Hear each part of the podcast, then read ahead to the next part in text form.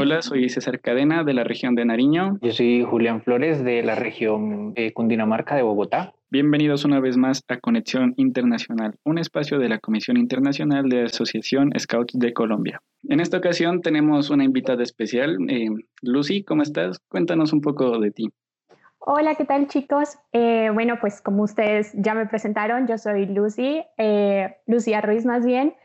Eh, pertenezco a la Asociación de Scouts de Guatemala ya desde hace ocho años. Estoy ya a poquitas semanas de cumplir los ocho años, entonces ya puedo medio decirlo de manera oficial. Y pues nada, eh, el escultismo es algo que me encanta, me encanta poder participar eh, en esta oportunidad con la Asociación de Scouts de, Colombia. Es de verdad un gusto el poder compartir un, un rato el espacio con ustedes el día de hoy. Muy bien, Lucy, bienvenida a este podcast y gracias por acompañarnos. Gracias. Encontré con la celebración de los 100 años de los Scouts de Guatemala. Quería preguntarte cómo se ha celebrado o cómo se va a conmemorar una importante fecha. Gracias. Pues sí, realmente estamos muy felices de que ya estamos llegando a 100 años como Asociación de Scouts de Guatemala. Es un dato un poquito curioso porque nuestro primer grupo pues se, eh, se formó en 1917, ¿verdad? Pero eh, se hizo oficial la Asociación de Scouts de Guatemala en 1920 y es por eso que nosotros estamos celebrando eh, pues esta fecha tan conmemorativa, ¿no? Que es el 24 de septiembre en sí, la, la fecha oficial.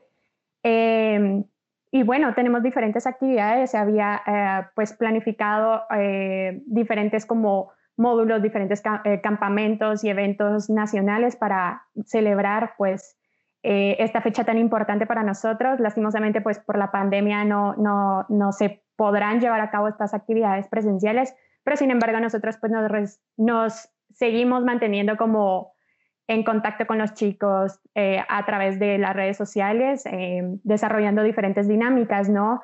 Y pues próximamente estaremos celebrando ya nuestro centenario, entonces tendremos una actividad especial para, para conmemorarlo, ¿no? Entonces, los invito a que estén pendientes ahí de nuestras redes sociales eh, de la Asociación de Scouts de Guatemala, por si ustedes también como quieren formar parte de esta gran celebración con nosotros. Muchas gracias por la invitación y, y como dato curioso, la Asociación Scouts de Colombia se fundó en 1913 y hace poco celebramos los 100 años del roverismo. La cintilla nacional fue conmemorativa esta celebración. buenísimo. Sí, nosotros también, eh, nuestra insignia de, del año, nuestro, nuestra insignia de, de, inscripción, por así decirlo, de membresía, eh, va conmemorativa también a nuestro centenario eh, y el año pasado también fue como conmemorativa por el centenario de, de, la insignia de madera y en 2018 también por los rovers, ¿no? Entonces siempre va como cambiando nuestra membresía y es muy bonito como tener eso ahí el recordatorio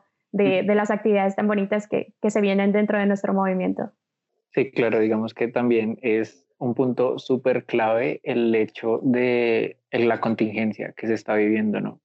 Creo que nadie en, el mundo y especialmente ustedes allá iban a imaginar que su celebración de los 100 años iba a ser a una escala tan grande como lo es Internet. Eh, entonces creo que eh, es una buena manera de dinamizar las cosas, de darse un poco más a conocer y pues sinceramente espero que hagan muchísimas cosas súper bonitas con eso. Muchísimas gracias. Ok, em, ya hablando de los 100 años, eh, queremos preguntarte, ya entrando en tema, ¿cómo, son, ¿cómo es la integración en las ramas o unidades en el movimiento Scout en Guatemala? Es decir, eh, pues nosotros aquí tenemos nuestras comunidades, nuestros grupos, nuestros clanes, todos nos integramos durante campamentos, durante actividades eh, específicas, eh, pero pues queremos saber cuál es la panorámica desde allá. Ok, pues eh, sí, nosotros también las actividades pues son entre, entre nuestras secciones, ¿no? Todos los grupos tenemos días específicos para activar. Por ejemplo, los días sábados son los días más comunes. lo más común es que se hagan las actividades por la tarde, pero también hay algunos grupos que, que hacen sus actividades por la mañana. Y pues nada, el inicio de las actividades es pues todas las secciones juntas, luego las secciones se dirigen cada uno a realizar su programa de actividades para, para dicho sábado. Entonces ya va como más de acuerdo a, eh, y en específico a, las ramas, ¿no? Eh, para trabajar su, su, progresión y todo esto. Entonces ya luego el cierre, pues muy raramente se hace todos juntos, casi siempre las secciones pues tienden algunas a terminar un poquito antes, por ejemplo las ramas más pequeñas, las de cachorros o manada, son las secciones que por lo regular tienden a, acabar sus, sus, actividades un poco temprano, ¿verdad? Pues obviamente porque los chiquitos, sus papás llegan por ellos y esto. Eh, y ya luego las, las, ramas más grandes, pues tendemos a quedarnos unos minutos más, eh, quizá una media hora o una hora más dentro del programa y también esto nos sirve como para ir trabajando nuestra progresión y también pues para ir generando un poquito más de, de, lazos entre nosotros, no más de bonding en sí. Eh, y pues nada, son bastante divertidas. Eh, nosotros tenemos sedes para cada uno de los grupos y, y así es como la trabajamos. Me parece un poco curioso que mencionaras los cachorros, porque al menos en Colombia no, no hay muchos grupos que, que tengan esta, esta unidad de, de cachorro. Tengo entendido que, o sea, no es muy común en la Asociación Scouts de Colombia, pero allá sí, en, en Guatemala, no sé si sea normal que todos los grupos tengan esta unidad. Sí, claro. De hecho, nosotros tenemos las cinco ramas eh, ya oficiales, eh, que es cachorros, manada, unidad, caminantes y clan. Y pues eh, los cachorros son la, eh, la rama de 5 a 7 años, así que pues es re común. Para continuar, te queríamos preguntar cómo se divide digamos, territorialmente o regional los scouts de Guatemala. Claro, pues nosotros también eh, manejamos lo que son las regiones, solo eh, nosotros pues ya nos vamos un poquito más como en sí a lo que es, digamos, región metropolitana, región occidente, región oriente y así, y luego esas regiones tienen regiones que los conforman, no sé si me explico. Entonces, así como que los subdividimos y esa es la manera en la que pues, nosotros llevamos el programa Scout a, a, la, a, la, mayor cantidad de regiones que pues nosotros podamos dentro del país, ¿no? Pasando a un tema familiar, un tema similar. Fuera de, de, cámara, fuera de grabación, tú nos comentabas algo sobre tus campamentos, el desarrollo de cómo son las actividades scout, del escultismo en Guatemala. Entonces, eh, quiero puntualizarte cuáles son, digamos, las costumbres que tienen allá en cuanto a lo que sería el escultismo.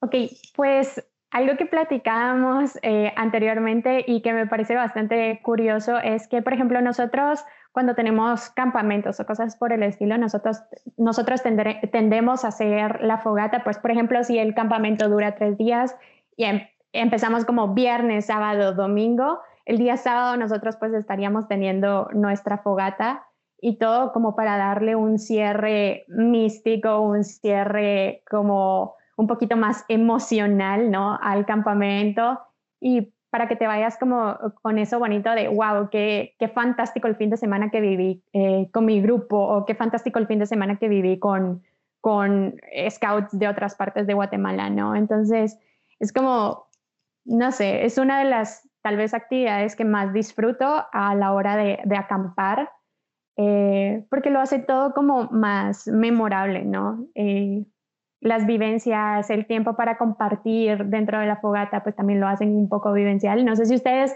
lo hacen, pero por ejemplo, acá nosotros eh, en el clan, por así decirlo, eh, tendemos a no tener como tipo puntos de fogata, sino que es una fogata más como de convivencia, ¿no? Nosotros le llamamos fogón. Y pues es un momento como para platicar acerca, no sé, de la vida, eh, de experiencias eh, en sí para como fomentar un poquito más los lazos que tenemos entre nosotros y que nos vayamos conociendo un poquito más, vayamos entendiendo cómo, cómo es nuestro día a día fuera de los scouts, contar anécdotas que hemos vivido dentro de los scouts y todo para hacerlo un poquito como más vivencial, más memorable, más emocional. Entonces, eso es otra cosa que también eh, les platicaba anteriormente que digamos, al menos nosotros en Clan tenemos a tener muchas actividades como muy místicas, muy representativas en sí del, del clan en específico. Entonces pueden haber muchos clanes en Guatemala, pero cada clan tiene como su esencia, ¿no? Entonces, por ejemplo, eh, tendemos a, a, a utilizar como nombres para identificar al clan. Eh, algunos clanes tienden a hacer incluso un grito, ¿verdad? Porque el general es, Robert, nuestro lema, servir por un mundo mejor. Y nosotros, por ejemplo, en mi grupo tenemos un grito adicional a ese, que es como parte de nuestra mística y más, eh, como parte de nuestra esencia como equipo.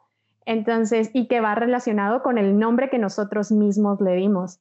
Entonces, nosotros recibimos el nombre de nuestro grupo, pero también recibimos el nombre que nosotros mismos le damos al, clan en específico. Entonces, es este, este tipo de actividades, así como más místicas o más de identificación, pues cada clan se los va dando, al igual que en las otras ramas, pues las otras ramas también tienen eh, ciertas cositas que tal vez tienden a ser un poquito diferentes a otros grupos, pero siempre nos mantenemos como en, una misma base, ¿no? Eh, las ceremonias se llevan a cabo como se deben, eh, se deben llevar a cabo, pero también como que depende del grupo irle dando como ciertos toques o si se va a hacer algún tipo de celebración luego de las ceremonias o cosas por el estilo. Entonces es, es bastante, curioso. Sí, mira, me parece un poco curioso que al menos aquí en, Colombia, aquí es como muy normal tener como el, grito, un grito corto de clan y un grito eh, largo por así decirlo. Digamos que el grito corto sería eh, Robert siempre, servir, y el grito largo sería como tú nos comentas de con el nombre del clan, con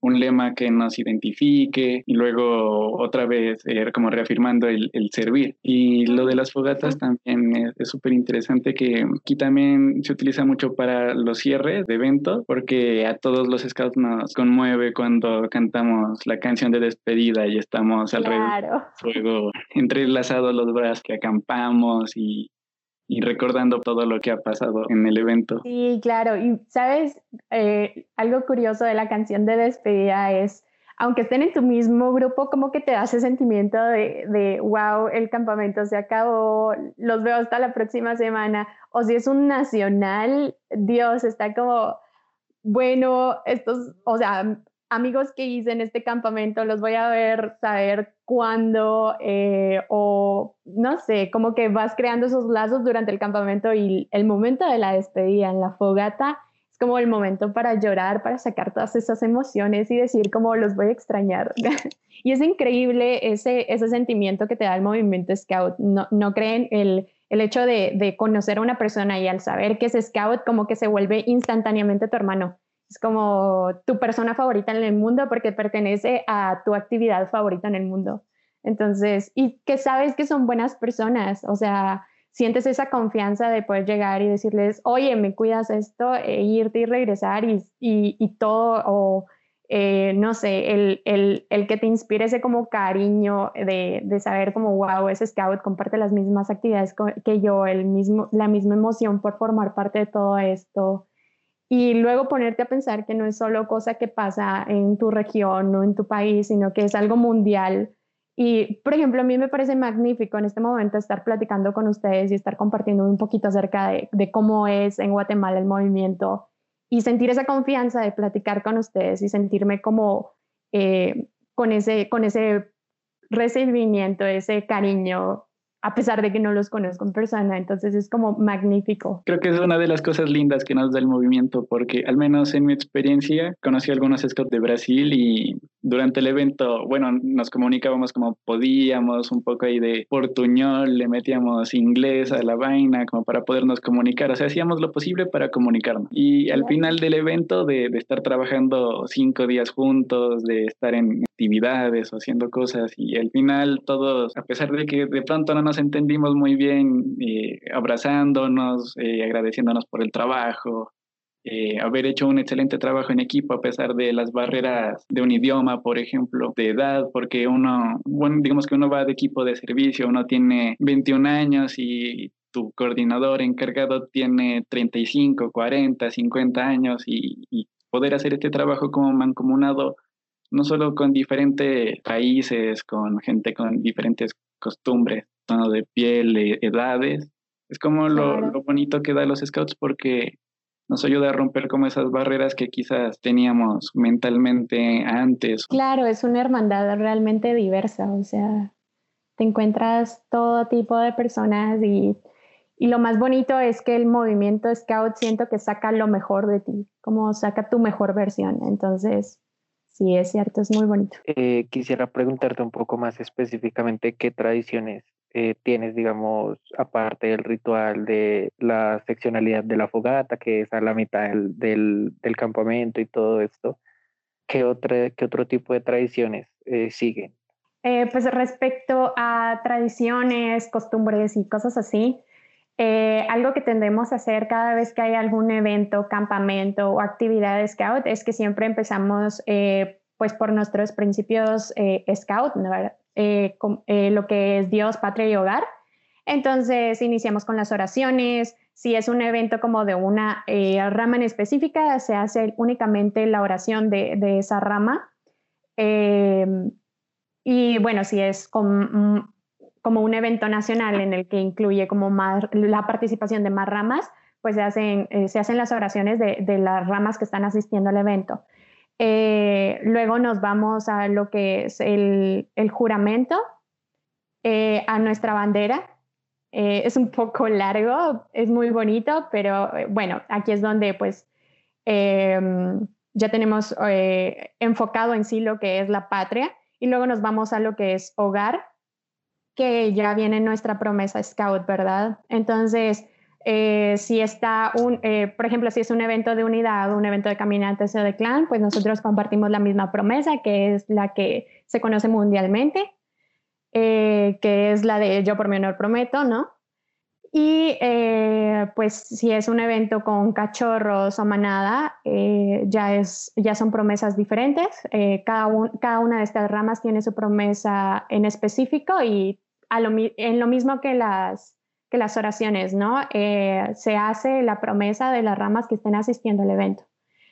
Y así es como iniciamos y así es como eh, tendemos a cerrar las, eh, los eventos y los campamentos.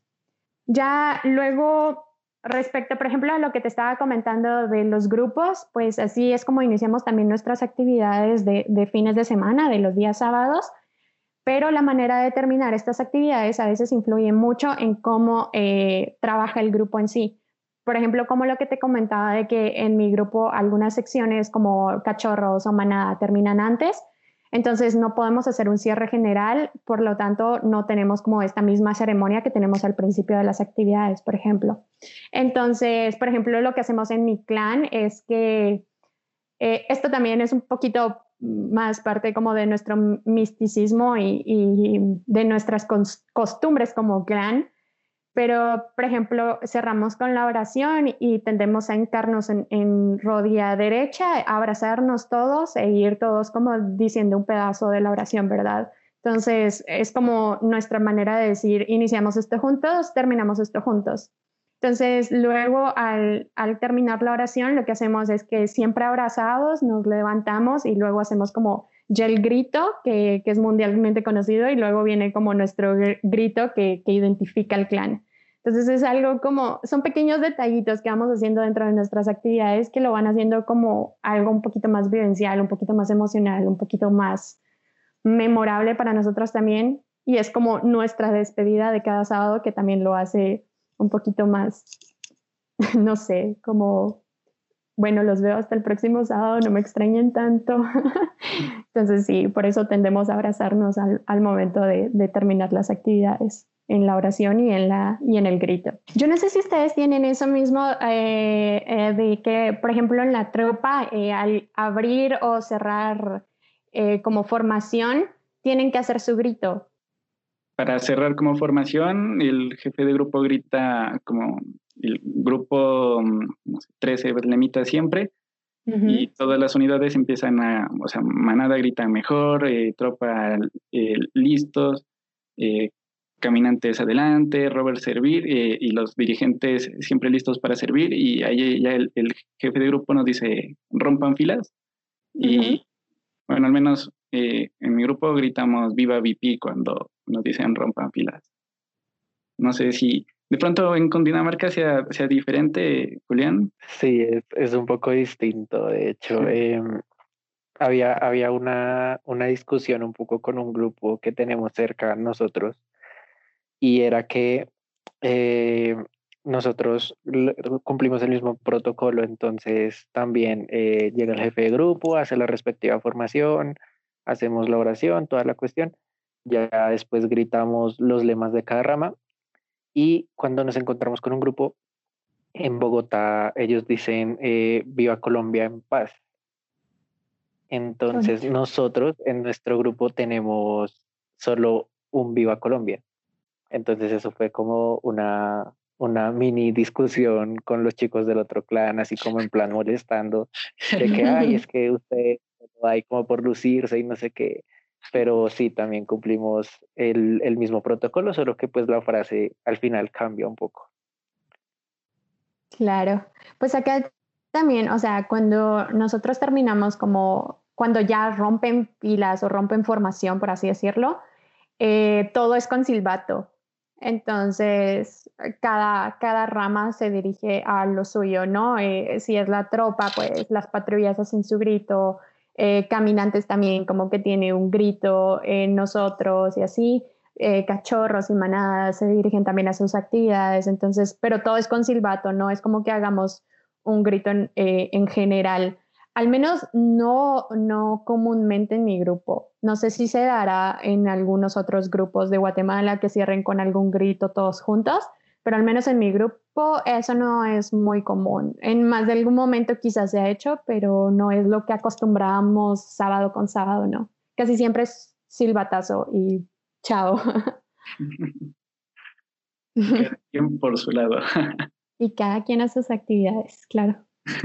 Listo. Eh, continuando un poco, digamos que podría ser un poco de costumbres y tradiciones, ¿no? Eh, la comida preferida para cada unidad o la comida favorita para los eventos, lo típico que llevamos a los campamentos. Eh, por ejemplo, aquí en Colombia, no sé, se acostumbra mucho que la gente lleva como cosas eh, fáciles de preparar, por así decirlo. no se llevan plátanos maduros o papas para colocar cerca del fogón y que se cocinen con, con, las brasas. Y típico, o sea, siempre el, el atún en lata. la, persona que de pronto no, no quiere complicarse un poco la vida y desea llevar como esto. No sé, ya que es como muy, muy típico, muy común pues acá, de hecho, es bastante similar. Digo, si te quieres esmerar, pues ya llevas como la carnita y así para preparar lo que la carnita o el pollito y así. Y pues pones tu fuego, ¿no? Y así. Pero bueno, por lo regular en los, en los campamentos que son, por ejemplo, de grupo, eh, en estos tiende a ser como el comité el que dice, bueno, eh, vamos a poner todo cierta cantidad, nosotros compramos la comida, nosotros la preparamos y listo. Entonces ya ellos llevan como que su estufita y toda la onda y ya como que eh, nosotros pues si nos piden apoyo ya vamos y cocinamos con ellos, etcétera. Pero esto solo es como cuando son campamentos familiares o cosas por el estilo. Entonces, eh, es como que eh, un grupo específico de papás dicen como, ah, nosotros queremos cocinar. Entonces, ya de esa manera lo hacemos y ya un poquito como más decente la comida. Pero cuando ya es evento por rama, aquí viene lo, lo, lo divertido, lo bonito, es que pues obviamente también buscas como algo fácil porque sabes que vas a estar con muchas actividades, ¿no? Entonces tiene que ser algo fácil de preparar y a la vez que, que, sea rápido, ¿no? Entonces, eh, tendemos a llevar como eh, plátanos también como para asarlos y así, dejarlos en el fueguito. O tendemos a llevar como panqueques, panqueques pero ya hechos, o sea, esos ya van en topper y bueno, nos vamos. Latas de atún son súper comunes también, es como lo más práctico que tienes. Técnicamente ya llevas la comida y el platito porque pues utilizas la misma lata, ¿no? seamos sinceros, hay que buscar a veces un poquito ser como prácticos y más que todo cuando sabes que vas a estar ocupado con actividades. Entonces tendemos a hacer eso. Eh, no sé si ya les había mencionado lo de los snacks, al menos en mi grupo es como bastante común que nosotros, o al menos en el clan es bastante común que nosotros llevemos como bolsitas de snacks para la noche, para compartir y así. Eh, ¿Qué otras cosas? Cuando te piden hacer cocinas sin utensilios, uh, eso se viene la bomba. El típico pan de cazador, ¿no? Eh, ahí sí ya te esperas te esmeras un poquito más como que con la carnita o el pollito y así llevarlo para cocinarlo y que esté bueno, este, se vea rico y todo. Eh, frutas, súper práctico también. Eh, naranjas o piña es como que lo más común porque pues obviamente vas utilizando también la misma fruta para presentar tus platillos y esto, pero todo depende como del tipo de evento y, y, del tipo de actividades que vas a tener, como que buscas la practicidad en, en esas cosillas. Es súper curioso lo de los campamentos familiares, de hecho al principio, los primeros, primeros, primerísimos campamentos que hizo mi grupo eh, fueron así, fueron con los papás de los chicos, los hermanos de los chicos, entonces eran más papás que scouts, era como algo súper eh, protector y toda la cuestión. Y como que lo fuimos dejando un poco de lado, un poco de lado. Y creo que eso ayudó mucho a, a formar el carácter, no solo en mi grupo, sino en la mayoría de los grupos, pues al menos de aquí, y conozco muchísimos scouts que también han dicho como, uff, cuando yo fui a campamento sin mis papás fue súper duro porque me pusieron a cocinar y yo no sabía cocinar y de hecho yo soy uno de ellos. Entonces, eh, es súper curioso que tengan esa, esa compaginación entre los dos países y, y pues me parece bastante interesante, de hecho. Pues sí, es curioso. Realmente, o sea, los campamentos familiares, pues van los papás y también se tienen como actividades para ellos, ¿verdad? Para que, eh, pues lo mismo, ¿no? Para que los chicos también puedan tener sus actividades individuales y, y, así obviamente tenemos actividades como en conjunto con los papás y esto, que es como todo el grupo en general, todas las secciones y los invitados, que pueden ser como los papás o los abuelitos o que llevan algún primito que se quiere meter al movimiento, entonces los llevan como para probar eh, que llevan amiguitos o cosas por el estilo, entonces ya hay actividades generales. Pero por lo regular, eh, el desarrollo del programa para los campamentos familiares es que cada sección tiene actividades independientes y los papás también tienen actividades independientes. Y ya luego hacemos actividades conjuntas, ¿no? En alguna parte del día, porque pues obviamente es un campamento familiar, ¿no? Tienen que haber actividades entre todos pero, pero sí, o sea, se trata de mantener un programa específico para los chicos, para que no estén como todo el tiempo los papás ahí con ellos, porque así como tú dices, el, el, hecho de que, ay, yo no puedo cocinar, ¿cómo le voy a hacer si mis papás me lo hacen todo, no? Entonces, también como que ayuda un poquito a los chicos a ir aprendiendo nuevas cosas, intentarlo, lanzarse a, a probar cosas nuevas, ¿no? Entonces sí, es súper importante. Ok. Eh, pasando ya para el siguiente punto. En Colombia, en, en, la capital, en Bogotá, es un clima muy frío y es una ciudad, digamos que totalmente o parcialmente urbana, la mayoría es urbana. Entonces no tiene como sus zonas rurales para eh, acampar, para hacer ese tipo de dinámicas. Entonces eh, eso hace que los scouts de Bogotá tengan que salir para poder acampar. Ah, curioso. Eh, en Colombia también, pues, eh, digamos que hablando un poco de la geografía de Colombia, eh, tenemos una, una, gran variedad de, de, ecosistemas y toda la cuestión, lo cual digamos que es como muy dinámico para nosotros al momento de hacer ciertas actividades, que si queremos clima frío, que si queremos clima caliente, que si queremos húmedo, que si queremos mar, todo eso se nos posibilita gracias a nuestra ubicación geográfica. ¿Cómo crees que eso afecta a tu, a tu nación y a tu grupo en específico? Mm, ok, eh, pues respecto a, la región metropolitana, que es eh, la región de la que yo soy parte, eh, acá en la ciudad, como, como comentaba Julián, pues también hay mucha organización, pues obviamente, ¿verdad? Pero lo curioso es que nosotros dentro del departamento de Guatemala, que, eh, que, es ahí donde pertenece la ciudad de Guatemala, que es el municipio, eh, pues tenemos muy cerca nuestro campo escuela, que es bastante conocido. No sé si ustedes ya lo han escuchado mencionar, pero es el campo escuela San Jorge Mushbal y es donde la mayoría de nuestras actividades ocurren, o sea, campamentos tanto de grupos, eh, regionales o incluso nacionales eh, tienden a llevarse a cabo aquí porque eh, el clima es bastante bueno, es un clima frito, pero, pero sirve bastante para llevar a cabo pues nuestros programas de actividades, ¿no? Se, se adapta bastante a todo lo que nosotros realizamos. Es un campo escuela bastante grande, entonces a la hora de realizar como actividades, por ejemplo, nacionales, pues tenemos la oportunidad de tener bastantes invitados dentro del campo escuela, bastantes áreas para realizar eh, las actividades dentro del programa, incluso pues la piscina de Mujbal. Esa piscina es, es icono del campo escuela porque es bastante, bastante fría, obviamente por la ubicación del campo escuela, pero aún así no hay scout que alguna vez en su vida se haya metido a la, a la piscina de Mushbal, o sea, scout de Guatemala, ¿verdad? Entonces, eh, y si no lo han hecho, seguramente en algún momento de su vida como scouts lo harán porque es sí o sí un, algo que, que debes hacer al llegar a Mushbal, por primera vez, por última, por lo que sea, pero tienes que probar meterte a esa piscina. Es fría, pero se disfruta tanto las actividades acuáticas en, en esa área, buenísimo. Eh, pues también tenemos como ciertas áreas que, que, son emblemáticas dentro del campo escuela, que es, por ejemplo, el mirador.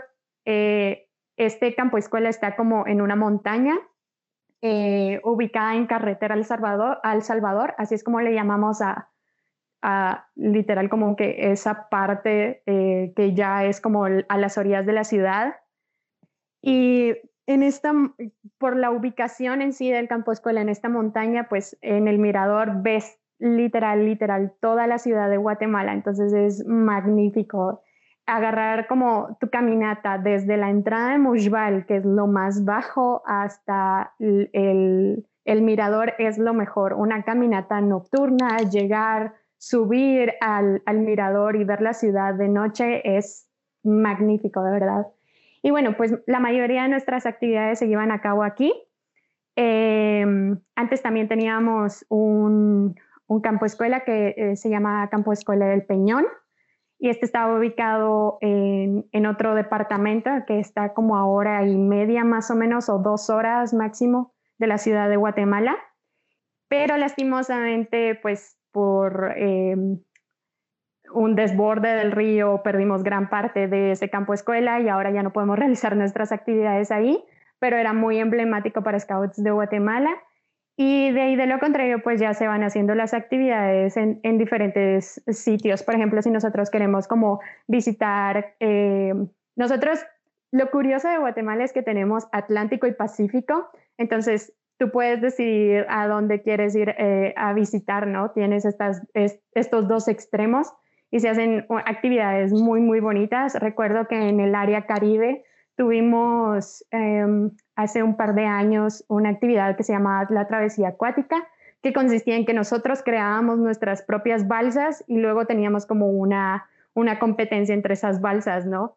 Entonces ya nos aventurábamos un poquito en el mar y todo, eh, y regresar y y pues nada, era más que todo eso, la competencia, ¿no? Eh, quién tenía la mejor balsa y quién lograba terminar la ruta lo, lo, antes posible. Entonces era como muy, muy bonito. Y así como ustedes mencionan de Colombia, aquí también tenemos como eh, diferentes climas, tenemos eh, estos climas como más calurosos, húmedos, también tenemos calor que ya es como seco, tenemos áreas que son bastante frías. La ciudad de Guatemala se mantiene en un clima bastante agradable, que es por lo regular como de los 16 a los 26 grados, por lo regular, o sea, en un día normal. Em, y ya eh, también tenemos áreas húmedas ya un poco más frías, no tanto calor y así. Tenemos bastantes climas, o sea, es clima muy, muy variado acá en Guatemala. Y eso nos permite realizar actividades en todo el país. Por ejemplo, acá en Guatemala, eh, el país no es muy grande, entonces te da la oportunidad de poder ir a varios sitios en, en cuestión de, de, un par de horas. Eh, por ejemplo, si quieres ir como al área más alejada de la ciudad de Guatemala, que sería Petén, te tardas quizás unas ocho horas en llegar ahí, pero es lo más, lo más, más lejos. O sea, si tú te quieres cruzar toda Guatemala, yo digo que quizás te llevas unas 10, 11 horas más o menos, no es mucho. Así que es pequeño, pero es bonito. Es bonito por el clima, es bonito por las áreas que tenemos y así. Hoy creo que me extendí mucho. no, es excelente, una descripción muy detallada de Guatemala.